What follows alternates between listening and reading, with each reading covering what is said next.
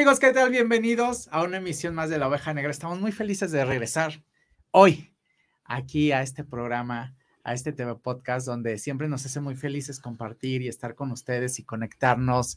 Y además que a mí es un tema que me gusta muchísimo, el poder compartir con ustedes este, eh, temas de interés, conocimiento, temas de, de, empresarios, que es a lo que nos dedicamos nosotros. Y bueno, siempre traer novedades y de ahí pueden agarrar como cachitos ideas y siempre funcionan, ¿no? Qué gusto estar de nuevo con ustedes y qué gusto poderles compartir hoy una emisión fabulosa, porque vamos a hablar de un tema que, bueno, muy actual, ¿no? Porque al final el tema digital está en boga y está en boca de todos, pero ¿cómo sabemos qué es bueno o malo en digital y qué, y qué viene y dónde apostarle en digital?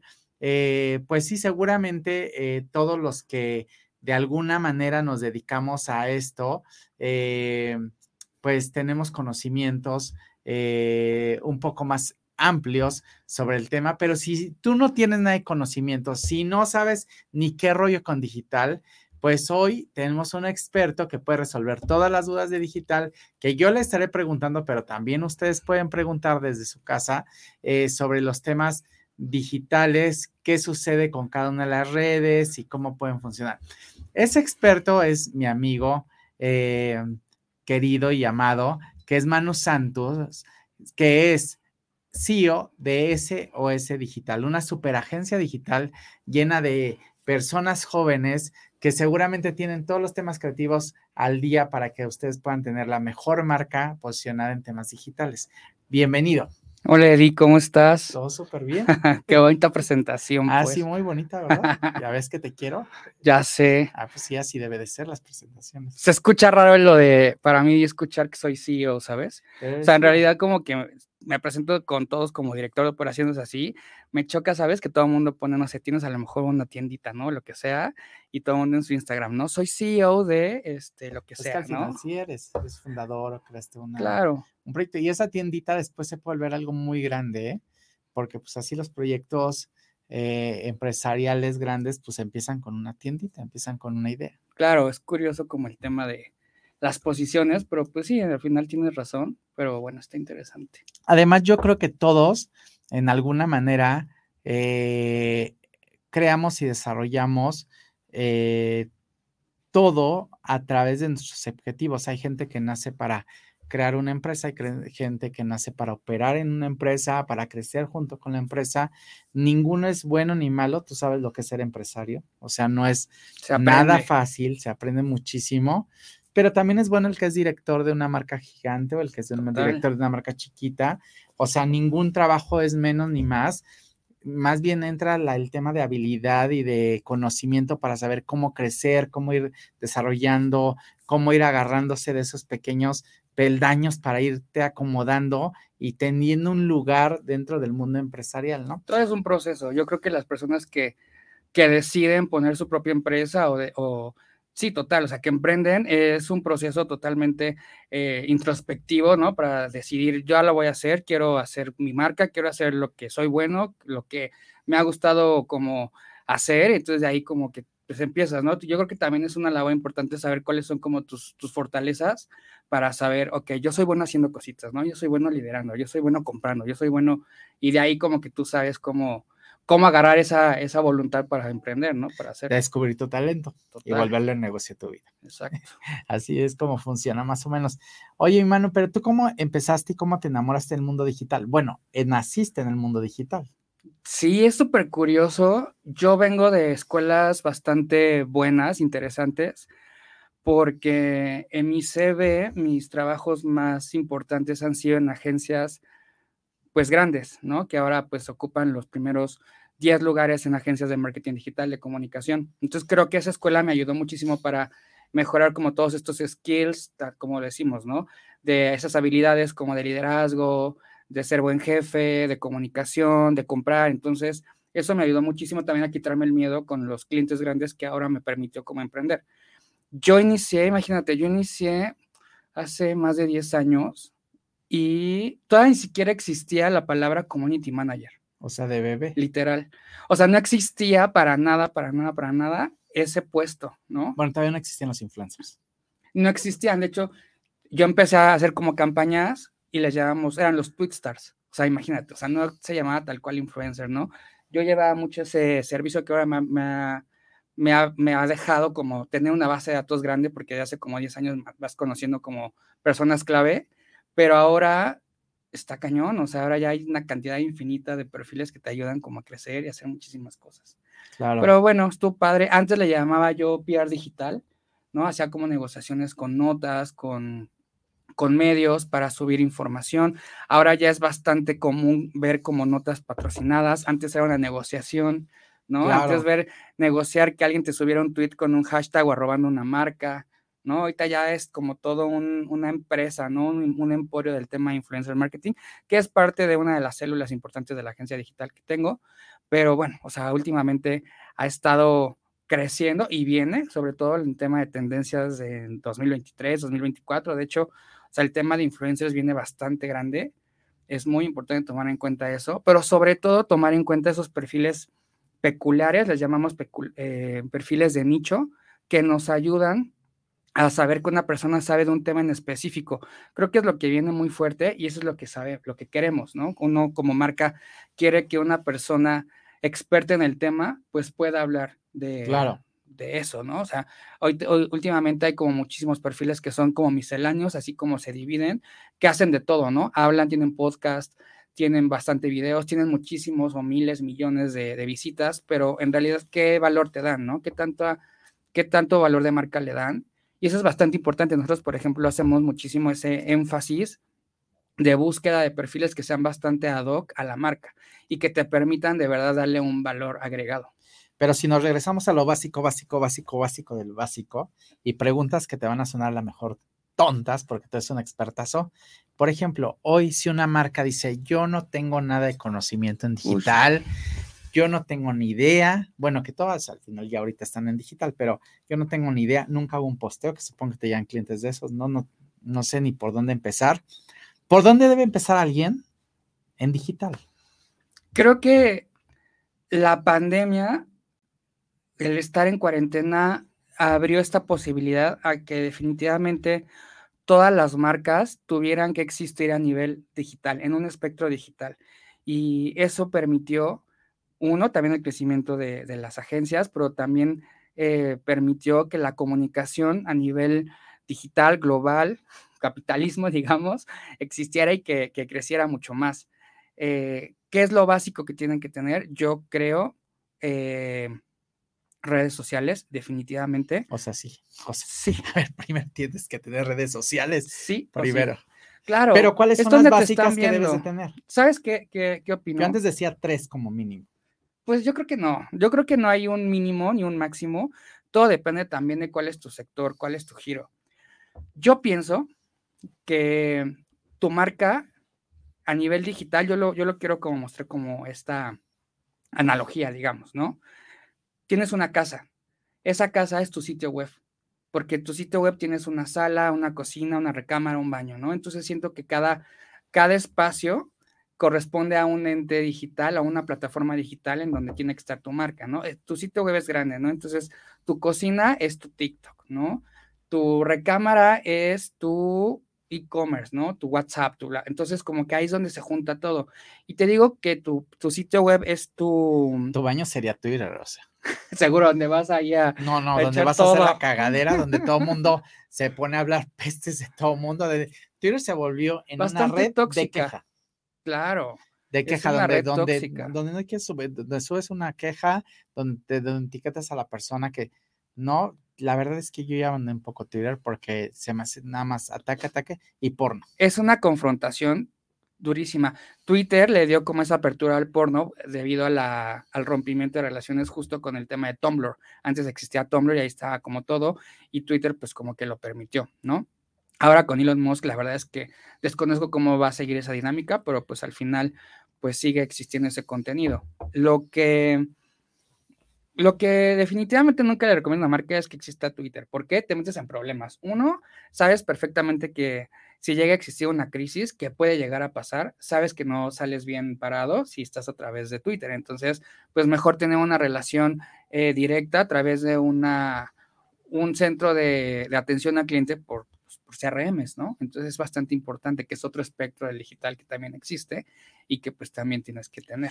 Pero al final las otras redes sociales son más contenidas, incluso Facebook todavía son como más cautelosas y tampoco es esta rebatinga ni... Mira, Facebook tienes que tener, la verdad es que yo ya estoy en contra de abrir Facebook y tenerlo, pero Facebook lo que te permite es tener esa amplitud de información de base de datos a través de, la, de las pautas que Pero entonces, ¿cómo haces pautas si no tienes Facebook? Total. Entonces, imagínate. Sí, debes de tener, O sea, es, como un sí o sí el tener una red social que a mí me parece ya está incluso un poco obsoleta a nivel de información, pero y de contenido, porque no te ofrece ningún nada más. Oye, pero para un segmento abuelito, para un segmento mayor, abuelitos, mamás, papás, incluso para mí, ¿no? No, sí, porque a ver, somos generación. ¿Tú cómo te encuentras? Somos generación Facebook, perdónenme, perdónenme, pero yo con mis 40 y cachañotes, pues somos generación Facebook. Claro, estoy muy presente en Instagram y es donde tengo más interacción, pero al final Facebook, pues entras al chisme de la familia y ahí está todo el mundo, están los sobrinos, ¿no? Y, y tiene muy buena interacción con marcas.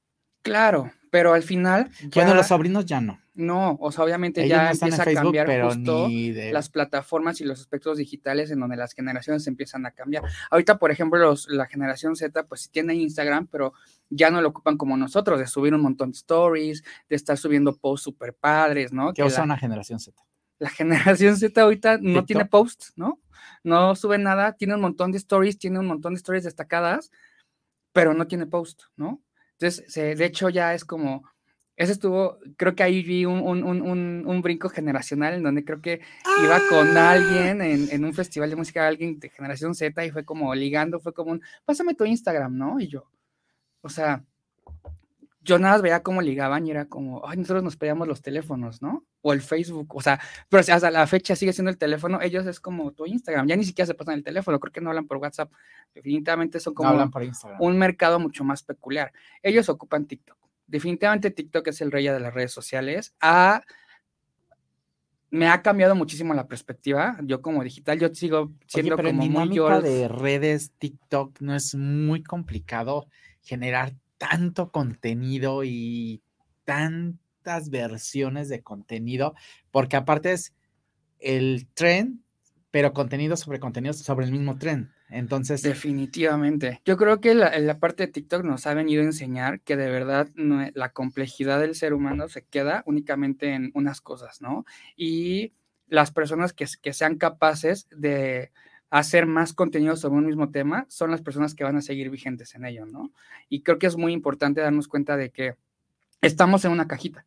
¿no? Pensamos todavía, este, pues, millennials, ¿no? Seguimos pensando en una cajita muy pequeña en donde todo tiene que ser así y en realidad, pues, hay como una cantidad de información a explorar, ¿no? A mí, como estratega digital, me, saca mucho de onda y es un, es un punto para mí, foco, un foco muy importante en donde me tengo que revisar, que TikTok ha rebasado Google en las búsquedas. Es decir, Google siempre ha sido la plataforma donde tú buscas información y que te da todo lo que tú quieras revisar el día, al día de hoy, TikTok ya es la plataforma de búsqueda más importante. Información que cura. Claro. Hoy tenemos que estar en TikTok porque TikTok es la plataforma más importante de búsqueda por encima de Google. Esa información es increíble porque nosotros creeríamos que pagar Google Ads o es lo de hoy y estar presente y nuestra página en primera plan, en primera posición. Y no, hay que estar en TikTok muy cabrones ahí colocados en tendencia haciendo los Ah, pero ¿cómo hacemos los trends ya hay escuelas, claro. O sea, ya hay escuela de segmentación para TikTok, ya hay escuela de segmentación para estar revisando cómo meterla a tu marca para que aparezcas y todo eso. A mí, como ñoño de de la cultura de la información, mi único issue con este tema que vaya creciendo es el tema de la cantidad de desinformación que puedes encontrar. Para una marca nueva, claro, creo que para una marca de chavitos, ¿eh? porque también hay de redes a redes, pero para una marca nueva, chavitos entre 18 y 25 años, más o menos, ¿no? eh, ¿tú recomendarías que nada más tuvieran TikTok? Instagram también.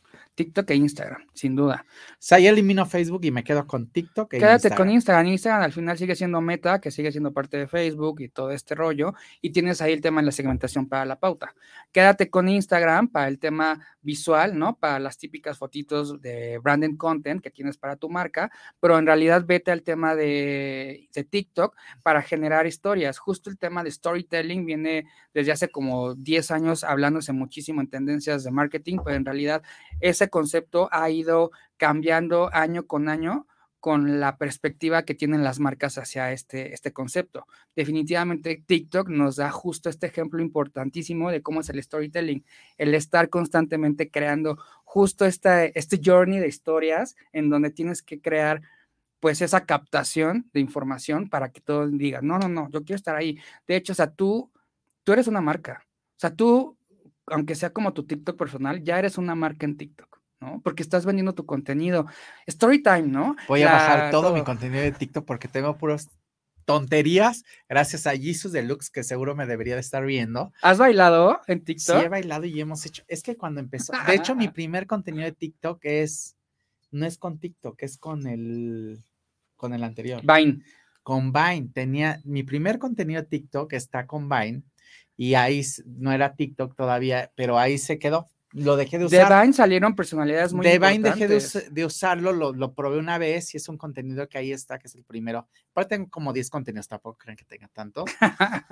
Pero de ahí me salté a, a TikTok y en la pandemia empecé como a hacerlo, pero no sé por qué a mí me sigue gustando mucho la imagen fija y transmite mucho, pero es un tema personal y más que video, entonces me cuesta mucho. Es generacional, pero no personal.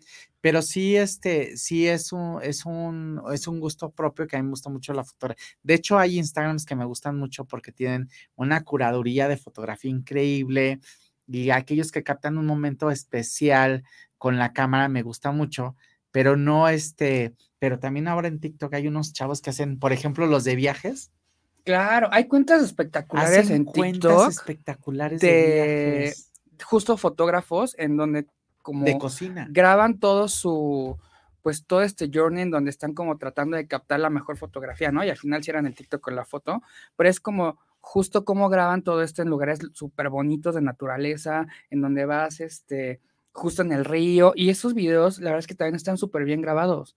Entonces también te, te, te dice, no, no, no, o sea, este chico sabe muy bien ¿no? Tiene buen ojo para esas cosas. Sí, es increíble cómo han evolucionado las redes sociales y también cómo ha evolucionado el tema digital. Pero volvamos a ver, tú eres marca, entonces lo recomendable ahorita es Instagram y TikTok. tener esas dos redes sociales y, y, tenerlas, ya las abrimos. Ahora, ¿cómo las mantenemos? Total. Necesitas también, si eres una marca que tiene bastante producto, tienes que hacer tu e-commerce definitivamente. Hay muchas aplicaciones en donde puedes hacerlo y puedes ¿Tú haces e por supuesto. ¿Cuánto cuesta un e-commerce? Depende muchísimo la cantidad de productos que tengas. 10 productos, un e-commerce básico. 10, a ver, dime si me equivoco de un básico. Claro. 10 productos de tecnología, cables, cargadores, bla, bla. Supongamos que es una marca. 10 productos de tecnología eh, que aparte los disperse en otras plataformas como Amazon, de Mercado Libre, etcétera. ¿Cuánto cuesta un e-commerce más o menos así? Entre 20 y 30 y te incluye ya publicidad para que puedas llegar a las personas que te compran. No es tanto. Ahora, les voy a decir algo. Lo increíble de Manu es que tiene casos de éxito. Ahorita vamos a hablar de casos de éxito de él, pero lo increíble es que tiene eh, eh, casos de éxito ya probados en materia digital y comercialización de productos. Entonces, si tienes tres, productos, cinco productos, acércate a él para que te asesore. Ahora, un producto no siempre es un tema de mercancía, también hay talleres, también, eso es con nosotros. ¿eh? para que les arme el taller y la conferencia es con nosotros, ya después él grabará y hará todo el tema digital.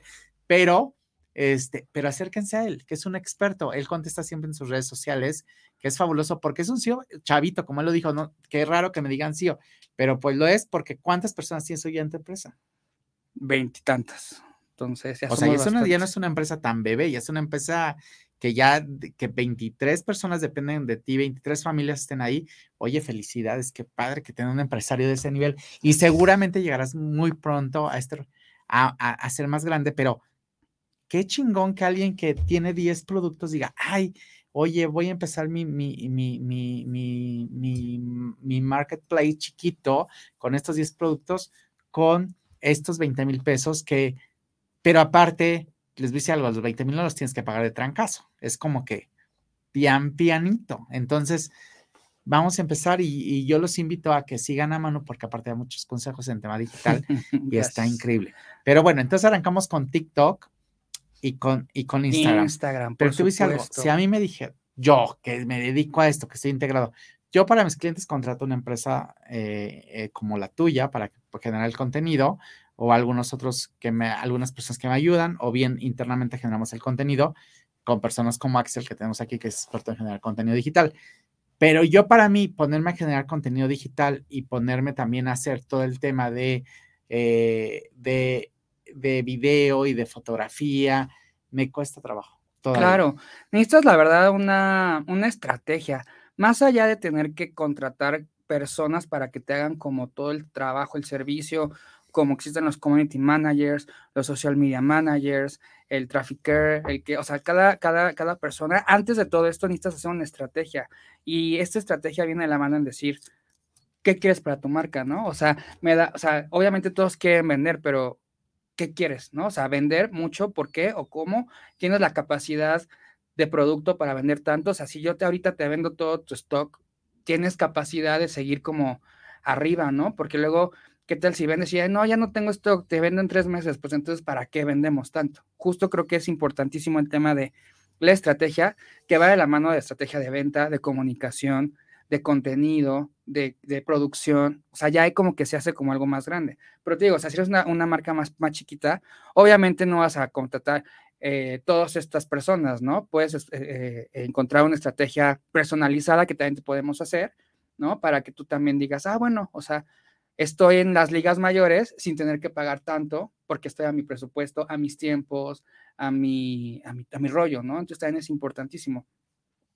Quiero como poner un paréntesis que nosotros como agencia le damos pues apertura a todas las marcas, ¿no? Tenemos grandes marcas globales como chiquitas y a todas les damos el mismo valor porque todas requieren la misma intención de darles como ese apapacho para que tengan como que... Pues es que la intención de la chiquita es que se vuelva global y que entonces tengamos toda la, todo, eso me pasa mucho con los clientes, que les digo, no porque pagues menos o más te voy a dejar de ver. Claro, el presupuesto siempre ayuda, Siempre es un, un, una, un, un factor importante, pero al final, una vez que decides trabajar por un peso, por 10 o por 20 o por 50, entonces ya, este, ya le das todo el paquete, no te quedas nada más corto y dices, no, pues no te voy a dar tanto porque no me estás, no, al contrario, creo que tu política y mi política y nuestras misiones dentro de las empresas coinciden de dar lo mejor de nosotros mismos en todas nuestras relaciones, ¿no? Como decía la señora Estilo de Claro.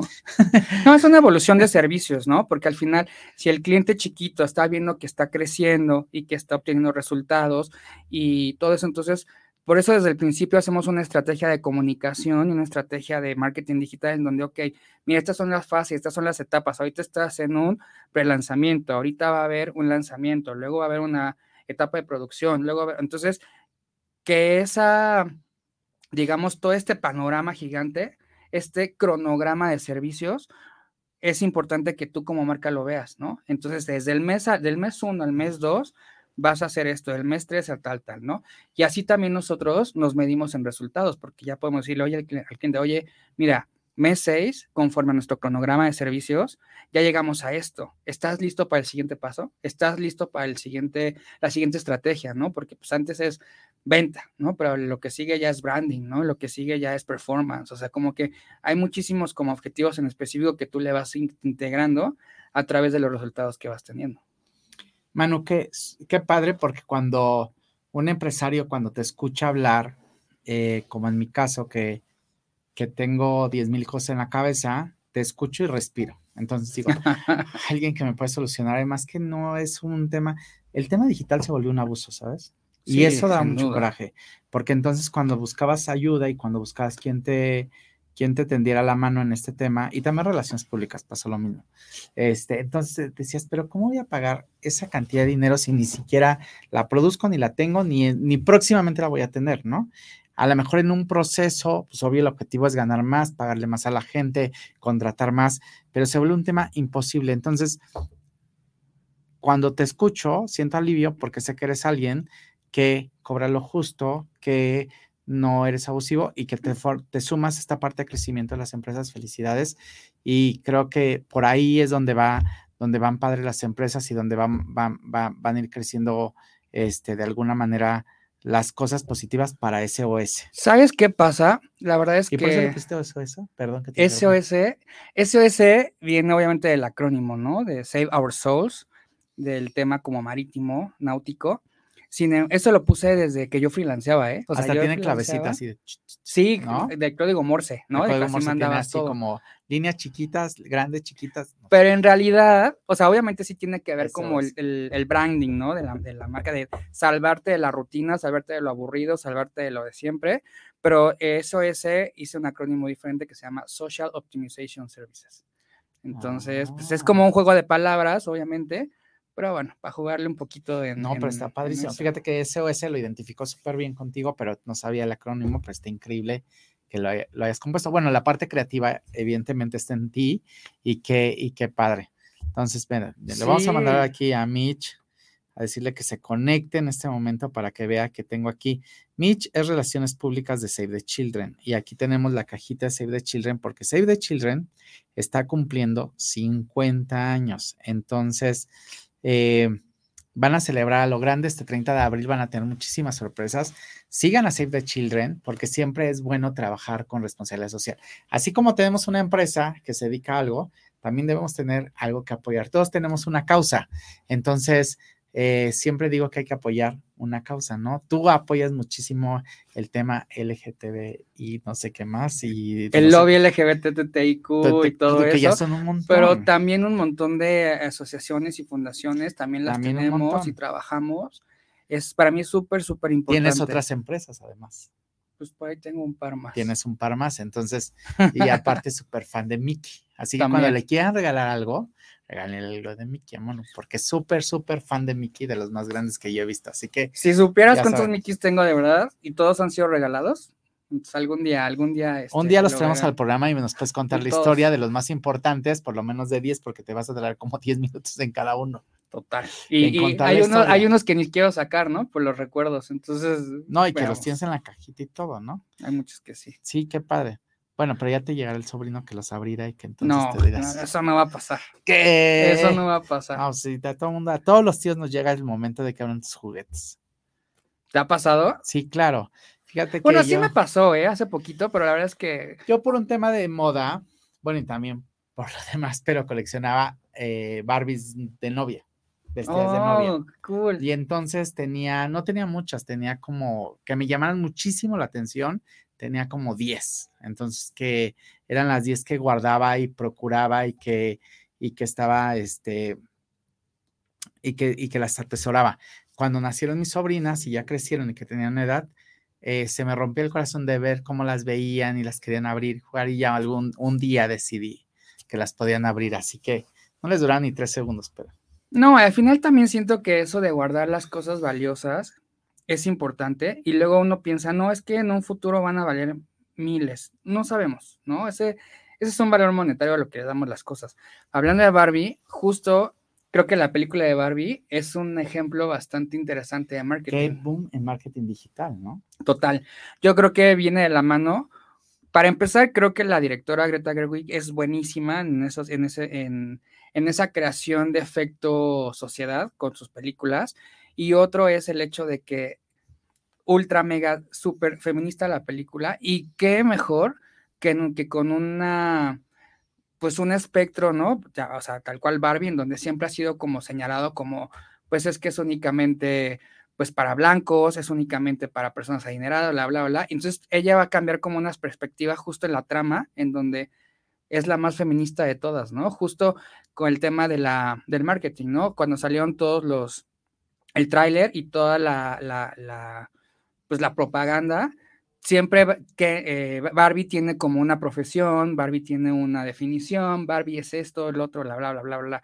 Es presidenta, es diseñadora, es sirena, es todo. ¿Y Ken es Ken? O sea, el hombre es el hombre, ¿no? Entonces creo que también eso es un súper mensaje actual. Pleno 2023 creo que es bastante muy bueno, interesante hablar de estas cosas. En, pues creo que me voy a poner una palomita, ¿no? En, este, en, la agencia siempre nos vamos como justo ese camino, ¿no? Ese de que estar como hablando de los temas actuales, involucrarnos en la sociedad, involucrarnos en lo que está ocurriendo, me parece bastante importante que tienes que tú mostrar en las redes sociales, ¿no? No puedes estar como mostrando todavía cosas que, cosas ya retrógradas tampoco. No, pues ni al caso, al final hay que tener también la responsabilidad de saber qué mostramos, cómo y de qué manera lo mostramos, con qué valores, porque al final comunicar es una responsabilidad muy grande.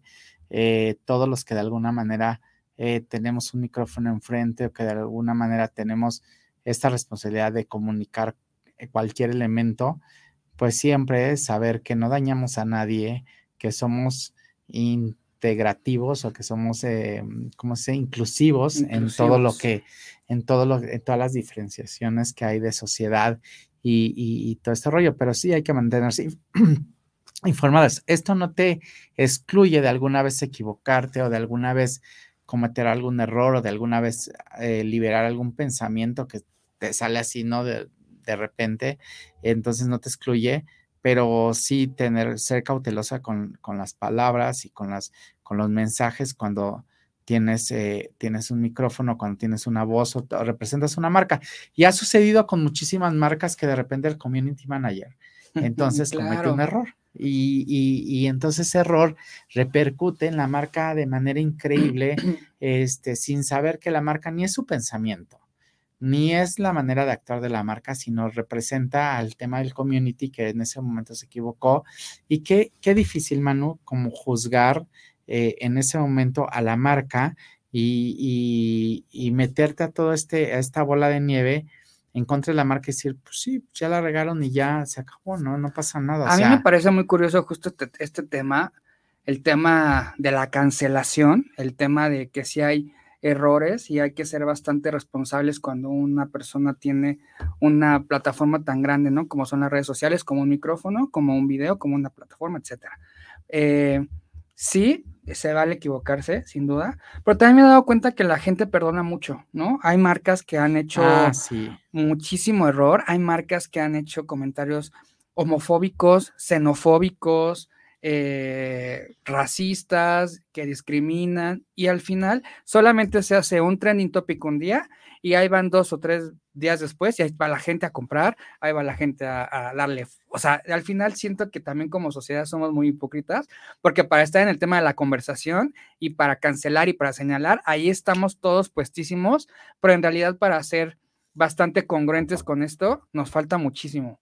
Y ahí tengo muchísimos casos. Algún día voy a abrir un blog en la, en la, en, de la agencia, ¿no? Porque estaría súper para hablar de estos temas, de la cultura de cancelación, de algunos ejemplos, ¿no? En donde, pues ahí está la gente, ¿no? Todavía, pues sí señalamos, pero al final me conviene, no me conviene, ¿no? O sea, ¿qué pasa ahí? Ah, pues sí, hay que, ahí entra como ya tus valores y tu autonomía al decidir qué publicar y qué no publicar y en qué comentar y no, pero lo que sí, yo siempre soy pro de respetar a los demás, de respetar las opiniones de todos, de no generar más, eh, como no dicen, no hacer leña del árbol caído, ¿no? Sino si sabemos que es un porque luego es muy visible que no tiene culpa ni la marca ni el que posteó. A lo mejor le diste un repost y no leíste bien lo que estabas, porque de repente por la por la alegría y la emoción o no lo lees bien y, le das repost y entonces han sucedido muchísimos errores, ¿no? Y este, y con el robo de información también, ¿no? Entonces le roban las fotos a alguien y sale una publicación y todo el mundo encima y empieza a compartir. Lo bueno es que ahora ya está castigado. Total. Voy a, a regresar un poquito a lo que comentas del hecho de que pues lo subes y comentas el error.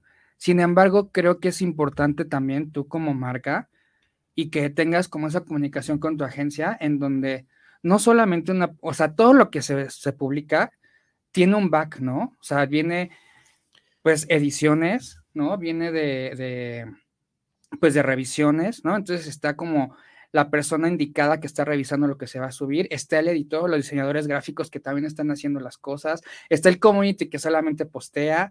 Entonces, más allá de ese error de una persona, viene un equipo. Y yo creo que. Sí, de una marca grande, sí. Pero o sea, de marca chiquita, o sea. Total. Entonces, ahí, entonces, la marca chiquita postea y dices, híjole, ¿no? Y imagínate que es una marca chiquita que nunca le ha apostado a redes. No, pues y de repente le pasa eso. dices, Cancelados por siempre. No, sí es un, sí es un tema, pero yo creo que no acribillemos tanto en, en redes sociales. Eh, por eso Twitter es como, bueno, pero también ha ayudado mucho, ¿eh? Twitter ha ayudado mucho al tema de, eh, al colectivo, ¿no? Al cual pertenecemos y el, el tema de mujeres ha ayudado muchísimo a darle visibilidad a lo que pasaba, porque cuando regresaban a ver estos temas? Es Nunca. una plataforma de información bastante grande e importante y sobre todo para el tema de debate, en donde justo tenemos que ser hiper responsables en lo que decimos, cómo lo decimos, cómo lo escribimos, qué escribimos. Entonces hay que tener como muchísimo cuidado. Si bien es una plataforma, yo creo que es una plataforma no para marcas, es una plataforma personal, pero que ha ayudado como a la sociedad también en cosas buenas como en malas. Así que hay que estar como bastante pendientes, sobre todo más en el tema político, en donde ahí es donde todo mundo se mete, pero creo que más bien es donde tenemos que, que encontrar esa fortaleza como sociedad para darle foco en realidad a, las, sobre todo al tema de las mujeres, ¿no? A la búsqueda de las personas, eh, a los perritos, ¿no? O sea, las mascotas, a los animales, a todo, a la sociedad. En realidad tiene que ser una comunicación positiva y no una comunicación en donde se tiene que cancelar a fuerza a alguien todos los días. Y ahora acabas de decir algo súper importante. Si tu tema y marca personal tiene que ver con tema político, sí deberías, sí vas a tener que estar en Twitter, te guste o no. Hagamos Entonces- comunicación política y marketing digital, que marketing también se político, puede. Sí vas a tener que estar, sí vas a tener que estar en Twitter y entonces es una plataforma que específicamente tiene muchísimos tintes políticos y toda la comunicación política genera mucha información, al igual que Facebook, porque al final Facebook es un tema de masas y, y, y- y mucho contenido y generar volumen de, de información mucho más grande que lo que tienen las otras redes. Entonces, en política sí debes de estar en Twitter y en Facebook. Ahí sí. Sí, o sea, sí tienes que estar y tienes que tener un equipo bastante bien consolidado de comunicación y de integración y de mensaje y todo, en donde todos somos uno, ¿no? El community manager y el de relaciones públicas y el de comunicación y el de estrategia y el de medios, todos somos uno para poder como mandar el mensaje correcto, ¿no? Claro. Hay, eh, hay este, políticos en específico en donde tienen a su equipo digital, a su estrategia digital, y cuando van a subir un tweet, por ejemplo, o un comunicado que es personal, lo suben en la misma red, proponen una firmita. Si ponen sus iniciales, ponen algo para que también deslindar un poquito esta estrategia digital y poner como su perspectiva y su opinión, Exacto. que es súper válido. Ok. Sí, pues esa es una muy buena estrategia que puede ser muy buena para temas políticos o temas ya más, Así es. más, más cautelosos, ¿no? Porque sí, Twitter desata muchísima polémica, pero también Instagram. Instagram con fotos ya más sugerentes, ya más sugestivas, no sugerentes, sugestivas y cosas mucho más eh, ya elevadas. También Instagram tiene lo suyo. Instagram me parece que para el tema de, de, censura es un poco arbitrario, en donde no tiene unas políticas bastante eh, claras, ¿no? Tenemos un ejemplo bastante eh, obvio, ¿no? El tema de los pezones, ¿no? Este, una mujer puede, no puede subir una, una fotografía eh, en topless, pero un hombre sí, digo, al final es como temas como más de sociedad, más de opiniones, más de qué tan abierto eres o no, pero al final existe como esa censura, ¿no? Entonces, ha habido como hasta movimientos digitales en donde está en contra de esta práctica, porque sobre todo para el tema de la publicidad de ropa interior, ahí es donde existe toda la censura y es como, ¿por qué no? O sea, ¿por qué de un lado sí, porque del otro lado, del otro lado no? Por ejemplo, para los hombres, porque sí se puede ver el paquetote, ¿no? Y ahí no hay como una censura, y del otro lado, pues apenas si se alcanza a ver la sombra de unos pezones y ya te están ahí cancelando, ¿no? Entonces es un tema bastante como muy extraño en donde esta claridad de reglas a nivel censura es un poco turbia, no hay como tanta información sobre ello y pues es importante, ¿no? También revisar. Ese es un tema como mucho más específico del tema de cómo pensamos como sociedad, ¿no? Por ejemplo, o sea, he visto como esta cancelación de posts en donde una mujer está amamantando a su hijo sin que se viera algo, ¿no? Y también está clausurada, ¿no? Entonces es como, ¿dónde está esta claridad de reglas? Esta claridad en donde tenemos que, que sí o no se puede subir, ¿no? Pero pasa también con el tema de verificación, ¿no? O sea, hay personas que cubren todos los requisitos que pueden tener todo para el tema de verificación, personas que no los cubren y también hay el tema de verificación, también es como un tema ahí muy polémico para el tema de Instagram y Facebook, que se ha, que se ha visto ahí muy complejo. ¿Qué opinas de la verificación de cuentas en cada una de las plataformas? Como agencia de relaciones públicas, o sea, y como marketing, la verdad sabes que te fijas ya en temas de estrategia pura, te fijas en otros elementos eh, que no tienen que ver con la verificación. Total. Pero es porque ya llevas un análisis, porque ves el, arrojo realmente de datos y, el análisis que se hace no crean que es tan tampoco tan profundo, o sea, es lo que a simple vista ves la cuenta y dices, ¿ese me funciona o no me funciona? Con solo los comentarios, ver quién sigue. Además, como movemos temas de marca y nos enfocamos mucho al tema del lujo, pues, ¿no? Son comentarios muy específicos, personas muy específicas, los que generan el comentario, los que generan la reacción. Entonces, yo no, creo que el tema de verificación sea una un parteaguas para elegir uno un perfil. Sin embargo, para marcas internacionales o marcas que traen presupuesto internacional o temas de organizaciones, sí funciona porque sí buscan muchas veces el tema de verificación. Como marca, como pero no como perfil, influencer o celebrity. Yo considero que es, va más allá pero creo que como marca sí es importantísimo tener esa verificación. Sobre todo porque también existen fraudes, ¿no? O sea, ha existido como ventas de cosas a través de cuentas falsas, ¿no? Y que la gente cae. Entonces, también eso es importantísimo. En el tema de venta de cosas, sí, yo creo que es importante en la verificación porque eso ayuda muchísimo a avalar que la marca está haciendo bien las cosas, porque si no, no, no estaría verificada, ¿no? Entonces, ahí sí es otro tema, pero en el tema de cuentas personales, si los vas a usar como un tema de influencers, etcétera, y además las personas son muy identificables, ¿no? Sí, mucho. Sabes dónde se enrolan, con quién conviven, dónde, dónde, dónde hacen su lifestyle, etcétera. Entonces ahí van comunicando.